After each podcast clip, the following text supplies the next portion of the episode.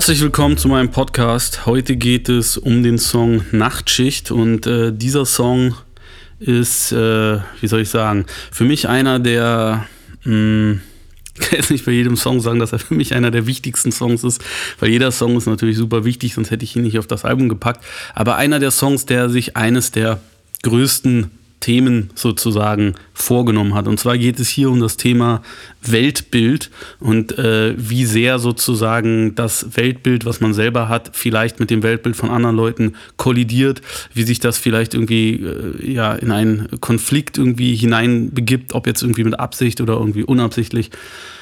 Äh, bevor ich jetzt hier irgendwie zu theoretisch daher schwadroniere, hangel ich mich lieber mal am Text lang es beginnt damit, dass ich sage, ey, der ganze Planet, der ist in instabiler Schräglage, denn ähm, meiner Meinung nach sind wir in einem großen äh, Schlamassel äh, sozusagen drin. Und ähm, für mich persönlich war sozusagen der Punkt, der den Stein ins Rollen gebracht hat, äh, natürlich der 11. September 2001. Das Ganze ist mittlerweile jetzt schon 20 Jahre her, fast.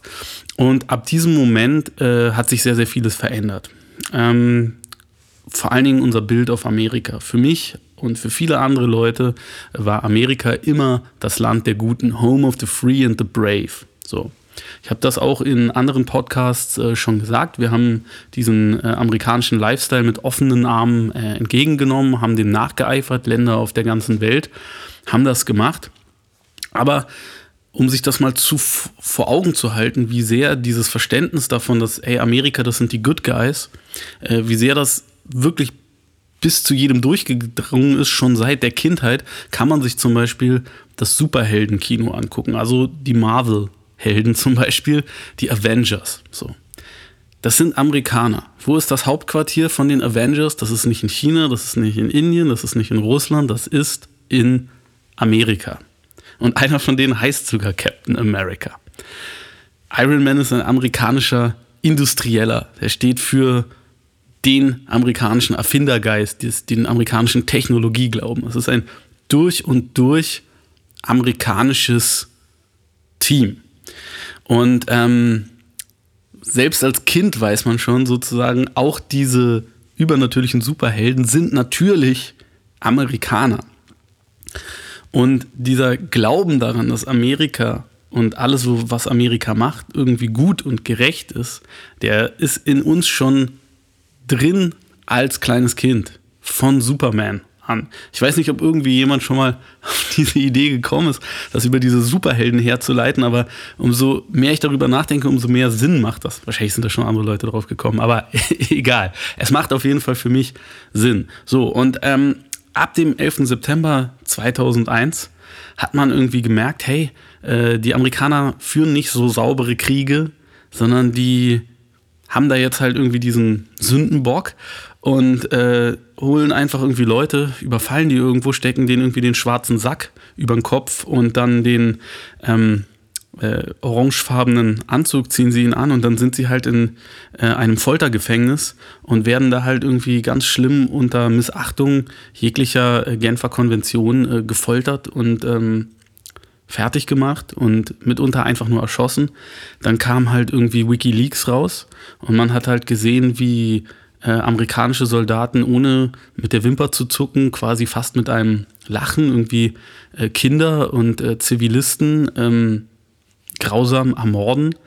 Ähm, dieses Bild von Amerika als Gutem ist ins Wanken geraten. Es ist eigentlich kaputt gegangen, dieses Bild. Es wurde, wurde zersplittert. Erst waren kleine Risse drin, dann wurden die Risse immer größer und mittlerweile hat man in diesem, in diesem, sage ich mal, Fenster, durch was man die Welt sieht, sind einfach viele, viele Risse drin und man weiß nicht mehr so ganz, was ist wahr, was stimmt überhaupt noch, an was kann ich überhaupt noch glauben. Und diese ganze Situation hat natürlich eine ungeheure Unsicherheit.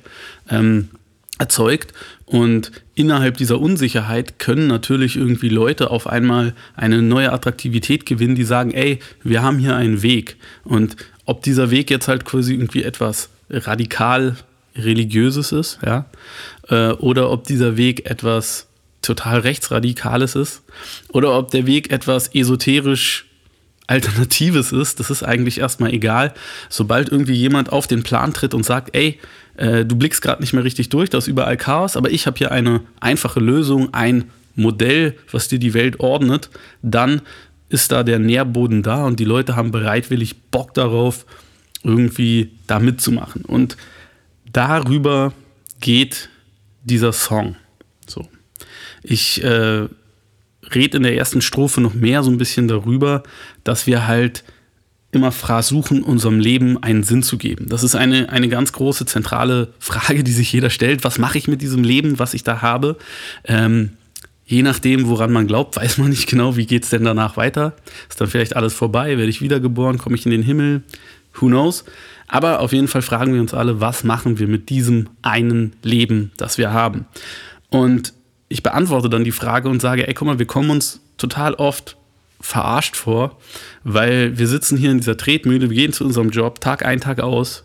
Wir tauschen diese Lebenszeit, die wir haben, die eine sehr, sehr endliche Ressource ist, von der wir vielleicht insgesamt, naja, sagen wir mal, heutzutage 80 bis vielleicht 95 Jahre zur Verfügung haben. Und von dieser Zeit haben wir vielleicht zwischen 18 oder sagen wir mal irgendwie Mitte 20, wenn unsere Ausbildung abgeschlossen ist, also sagen wir mal 25, um besser rechnen zu können, bis halt 65, wo dann die Rente anfängt, haben wir halt irgendwie 40 Jahre Zeit, um irgendwie diese Lebenszeit gegen möglichst viel Geld einzutauschen, mit dem wir dann halt irgendwie den Rest dieser Lebenszeit und natürlich auch die 40 Jahre, in denen wir arbeiten, halt irgendwie möglichst angenehm machen. Und ähm, alles, was wir halt, alles, was wir halt dafür kriegen, für diese unwiederbringlichen Minuten, das sind halt äh, diese, diese Geldscheine, diese Fetzen Papier, von denen ich da irgendwie spreche. Und mehr gibt es dann auch nicht dafür. Und eben weil uns das natürlich total, ja, äh, weil uns das irgendwie nicht ausreicht, fragen wir uns halt alle, was kommt da noch mehr? Ähm, ich erzähle dann weiter in der ersten Strophe und sage, naja, wir haben zumindest das Glück, dass wir nicht in einer äh, Zeit und einer Region äh, groß geworden sind, wo wir irgendwie ähm, Soldaten sein müssen oder wo wir auf andere Leute halt dann auch irgendwie schießen müssen. Ähm, aber trotzdem haben wir halt dieses Problem, diese Sinnlehre und fragen uns, was ist nun damit? Der Gedanke ist natürlich so sehr groß, ein Riesengedanke, sehr weltumfassend, sehr philosophisch könnte man sagen, äh, wenn man hier sich ein bisschen aufbauschen wollen würde. Aber lass uns einfach nur sagen, er ist nachdenklich, ist ein Gedanke, den wahrscheinlich jeder schon mal so hatte und der viele Leute irgendwie beschäftigt. Und wenn man sich, wenn man so große Gedanken hat und dann irgendwie auch dafür eine große Lösung braucht für dieses große Problem, nämlich beispielsweise, hey, es gibt überall Krieg auf der Welt und vielen Leuten geht schlecht.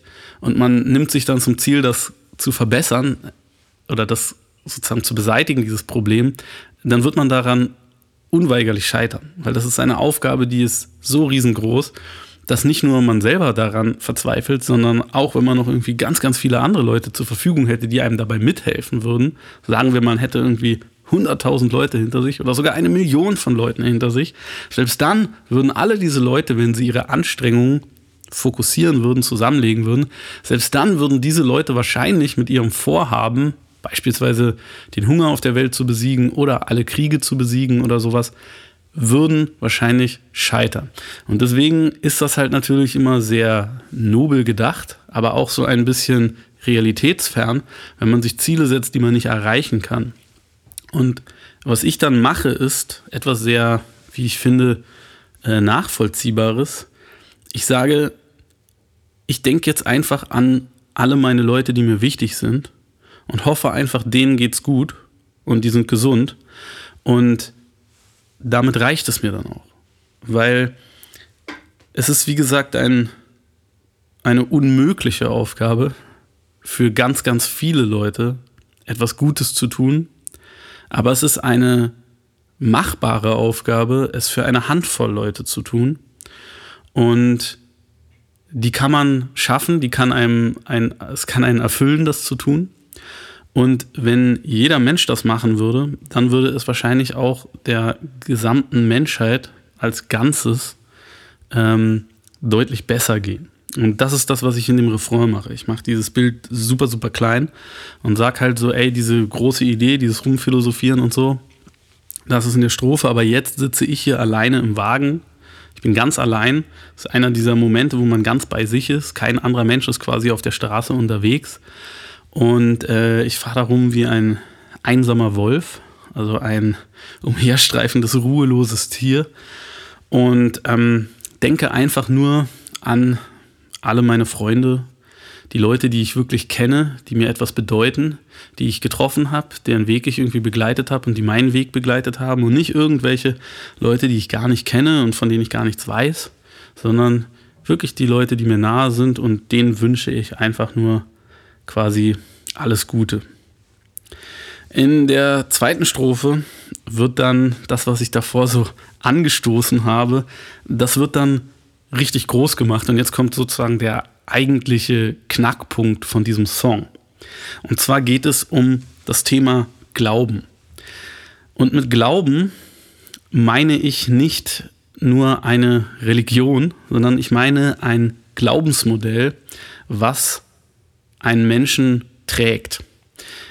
Ähm, ich muss dazu, weil das ist ein sehr, sehr heikles Thema und es ist auch ein Thema, wo sich viele Leute ja, auf den Schlips getreten fühlen, ist jetzt noch äh, genug gesagt, äh, zu wenig gesagt, äh, wo sich manche Leute so äh, angegriffen fühlen, dass sie andere Leute dafür auch heutzutage noch einfach umbringen. Und zwar, ich bin selber ein äh, gläubiger Mensch. Ich möchte hier nicht meinen eigenen äh, Glauben weiter diskutieren. Ähm, ich habe überhaupt nichts gegen Leute, die einer bestimmten Konfession nachhängen oder die an, wie auch immer die irgendwie ihren Gott nennen, an den sie glauben. Ich habe auch nichts gegen Leute, die an gar keinen Gott glauben, solange sie einfach irgendwie gute Menschen sind und äh, sich Mühe geben, alle anderen nett und respektvoll zu behandeln. Ähm, mir geht es hier rein um den Glauben, der meiner Meinung nach und nicht nur meiner Meinung nach, sondern der Meinung von, von vielen Leuten, die sich damit äh, wissenschaftlich auseinandergesetzt haben, äh, in jedem Menschen von Anfang an drinsteckt. Seit Anbeginn der Zeiten finden die Menschen Modelle, die ihnen das Leben, ja, wie soll ich sagen, lebenswert oder auch sinnvoll erscheinen lassen. Zunächst einmal ist eine der zentralen Fragen, die irgendwie von jedem Glaubensmodell wahrscheinlich beantwortet werden, ist, was passiert, wenn dieses irdische Leben aufhört? Gibt es danach ein Leben nach dem Tod? Kommt man dann irgendwie ins Paradies? Manche haben halt das Modell, dass man wiedergeboren wird und wieder andere haben dann halt noch andere Ideen, was dann irgendwie passiert. Ähm, aber eigentlich jeder Glauben gibt das so ein bisschen vor. Und ähm, wir haben diese ganzen Glauben, die sich Religionen nennen, die beispielsweise auf einem religiösen Schlüsselwerk irgendwie basieren, die bestimmte Regeln vorgeben, wie man sich irgendwie zu verhalten hat, die dann halt die wohlbekannten Gebote haben, die äh, natürlich eigentlich viel mehr Verbote sind von Sachen, die man nicht machen darf. Aber ähm, wir haben sozusagen diese Glauben, die mit so Anleitungen daherkommen.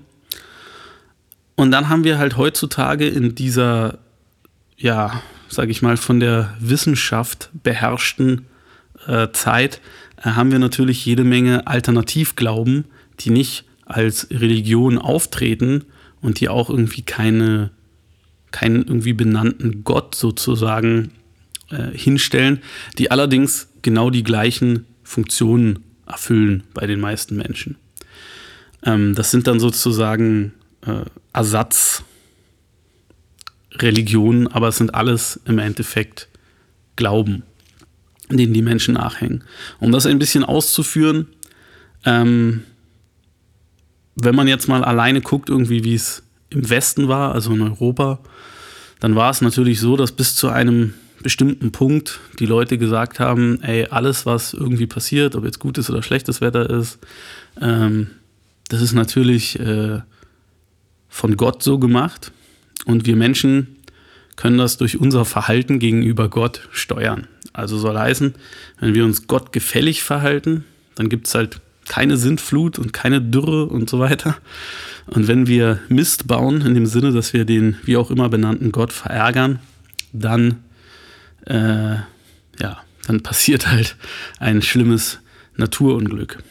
Und die Wissenschaft, die immer mehr aufkam, die hat natürlich nach und nach manche Sachen, die wir als durchaus äh, göttlich angesehen haben, äh, sozusagen entzaubert und die ähm, entgöttlicht, wenn man so will, und dafür eine wissenschaftliche Erklärung gefunden.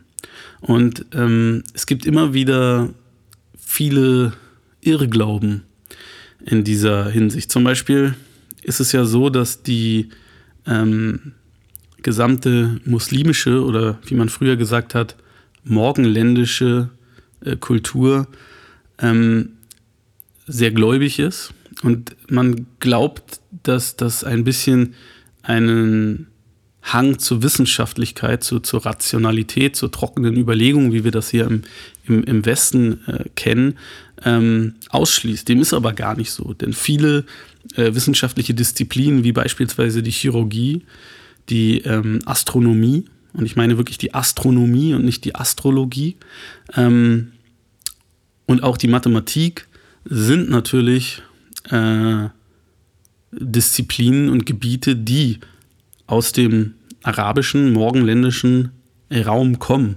und die von Anfang an oder schon, schon irgendwie wesentlich äh, früher, sage ich mal, eine äh, kleine äh, Verwissenschaftlichung der Welt herbeigeführt haben, als es dann in Europa im Norden stattgefunden hat, wo man ja bis noch irgendwie ins, weiß ich nicht, 15., 16. Jahrhundert vielleicht mitunter irgendwie als, als Ketzer oder blasphemischer äh, Mensch galt und auf dem Scheiterhaufen gelandet ist oder sonst wo, äh, wenn man so verrückte Sachen behauptet hat, wie die Erde ist eine Kugel oder die Erde dreht sich um die Sonne und solche Sachen. Und ähm, das wurde dort schon wesentlich früher erkannt.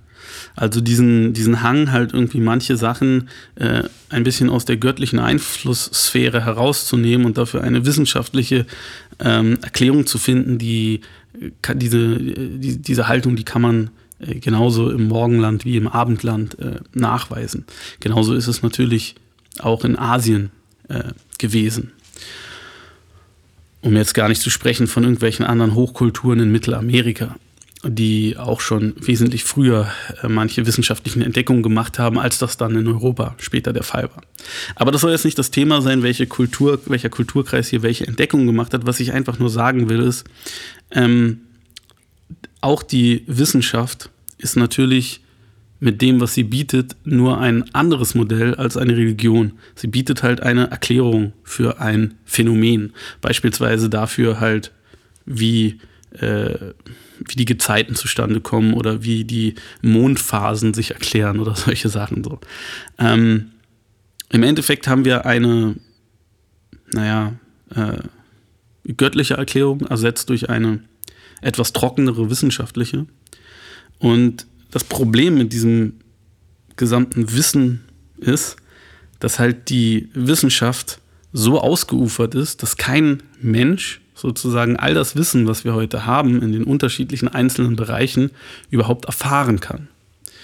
Und eine Bibel oder ein Koran oder eine Tora, die kann ein einzelner Mensch lesen und das ist dann quasi die, ist der komplette, das komplette Werk, was man gelesen haben will, um dieses Glaubensmodell ähm, ja, begreifen zu wollen.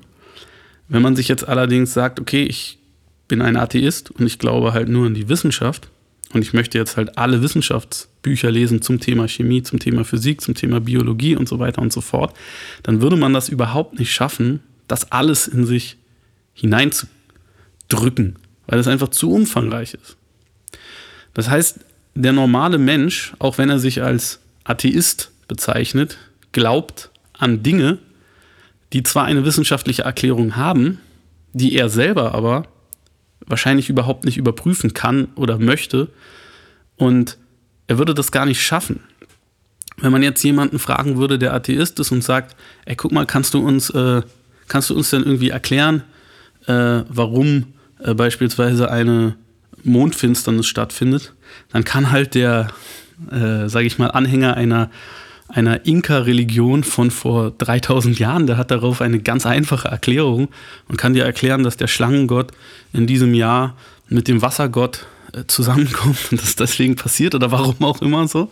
Aber es gibt eine einfache Erklärung und der moderne Atheist aus dem 21. Jahrhundert, den du danach fragst, der könnte das vielleicht irgendwo in einer Bibliothek nachlesen. Allerdings müsste er das erstmal nachlesen und sich dieses Wissen ranschaffen. Und ob er das dann wirklich irgendwie selber versteht, weiß man nicht. Dieses Wissen ist zwar da, aber es kann von ihm überhaupt nicht erschlossen werden. Und dieses Wissen der Religion ist mittlerweile, äh, der Wissenschaft, ist so, also der Umfang davon ist so ausgeufert, dass sie im Endeffekt auch Leute erzeugt, die an die Wissenschaft glauben, wie Leute an eine Religion glauben. Denn die ganzen Erklärungsmodelle dahinter sind für die, naja, ich sag jetzt mal, Anhänger dieses Glaubens äh, in der Regel nicht nachvollziehbar. Selbst wenn du ein Professor bist mit mehreren Abschlüssen, dann kannst du das vielleicht in zwei oder drei Disziplinen zu einem Doktor schaffen, aber selbst dann hast du nicht mal ein einziges Fachgebiet komplett durchdrungen, sondern du bist halt hochspezialisiert in einer Richtung und das dann vielleicht auch in zwei oder drei Fachgebieten, aber du wirst niemals die gesamte Welt der Wissenschaft in dir vereinen. Insofern sind auch das halt irgendwie Leute, die einfach glauben und zwar an etwas, was sie sich nicht erklären können. Und sie glauben daran genauso, äh, wie Leute das tun, die an eine bestimmte Religion glauben. Jetzt ist es so, dass heutzutage diese Wissenschaften, das ist nicht, ist kein besonders attraktiver Glaube. Es gibt dir keinen wirklichen, ähm, es gibt da keine wirkliche Belohnung, da irgendwie mitzumachen in diesem Club. Denn das Einzige, was du sozusagen hast am Ende, ist dann eine, äh, ja, äh, sag ich mal, altkluge Erklärung für irgendein Naturphänomen. Aber du kannst nicht wirklich als Wissenschaftsanhänger, äh, du bekommst nichts dafür geboten, dass du dir dieses Wissen da irgendwie reinziehst. Wenn du allerdings an eine, sage ich mal, Ersatzreligion denkst, wie zum Beispiel Leute, die eine bestimmte Ernährung machen, beispielsweise Veganer, oder Leute, die einen bestimmten Sport machen, beispielsweise Leute, die Freeletics machen oder so, dann hast du da etwas, das wird halt mit einem, so nennt man das ja auch, religiösen Eifer betrieben. Das heißt, es wird jeden Tag gemacht, es, wird, es, ist eine, es sind ritualisierte Handlungen, es gibt irgendwie ein Gut, es gibt ein Böse, es gibt äh, ein, ein Ziel, was man erreichen will. Und, und diese äh, Ersatz, äh, Ersatzglauben ähm, versprechen dir dafür etwas Gutes, nämlich dass es dir zum Beispiel in deinem eigenen Körper sehr gut geht oder dass du was Gutes für die Welt tust und, und, und die Umwelt, wenn du zum Beispiel Veganer bist, dass du die Welt nicht belastest durch, dein, ähm, durch die Lebensmittel, die du zu dir nimmst. Und es gibt natürlich auch viele Religionen oder, oder glaubensrichtige Richtungen mit, sage ich mal, religiösen Elementen drin, die das dann auch so als eine Mischform miteinander vereinen, wie zum Beispiel ähm, Leute, die, die sowas machen wie Ayurveda, was durchaus halt irgendwie äh, buddhistische Rituale enthält, aber die, was halt auch ähm, über die Ernährung und so etwas wie, wie Yoga und Meditationsrituale und so weiter geht. Und ähm, egal woran du glauben möchtest als Mensch, du findest halt eine Unzahl an möglichen Glaubensrichtungen. Und ich glaube, dass heutzutage es einen sehr, sehr großen oder einen noch größeren Drang gibt von Leuten, sich in irgendeine dieser Richtungen äh, zu fliehen, äh, als es das irgendwie vor vielleicht 10 oder 20 Jahren gegeben hat.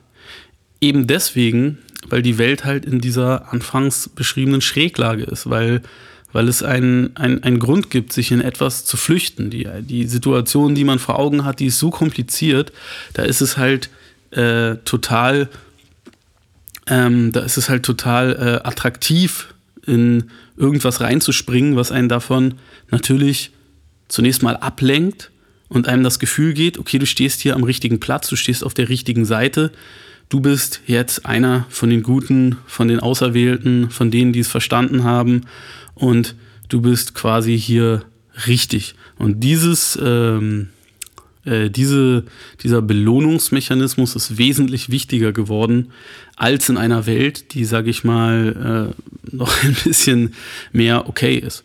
Und äh, viele, viele Sachen, die wir heute ähm, sehen, die haben halt diese Grundzüge eines ähm, religiösen äh, Belohnungssystems. Beispielsweise die Leute, die, ähm, sag ich mal, für die Klimakatastrophe auf die Straße gehen. Ja? Es liegt ja eigentlich, wenn man jetzt da mal so ganz rational raufguckt, dann muss man halt sagen, hey, guck mal, ähm, das macht alles total Sinn ja, die Welt steuert in diese Klimakatastrophe, steuert auf diese Klimakatastrophe zu, die ist schon da und wir könnten irgendwie was tun, um das zu verhindern.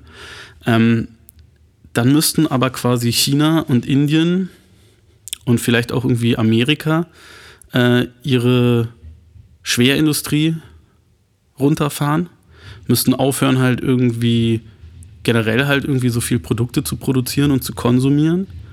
Und man äh, müsste vielleicht auch generell diesen total ausgearteten weltweiten äh, Warenverkehr mal irgendwie ein bisschen einstellen, weil dieser Schiff, diese Schiffsdiesel sind eigentlich hauptsächliche Verursacher dieser großen äh, CO2-Ausstoßung. Äh,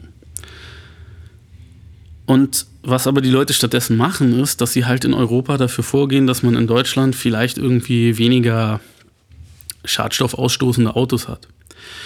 Es ist aber halt völlig klar, dass das überhaupt gar keinen Unterschied machen würde. Selbst wenn in Deutschland alle Leute einen dicken Porsche fahren würden, würde das einfach global gesehen den Kohl nicht fett machen.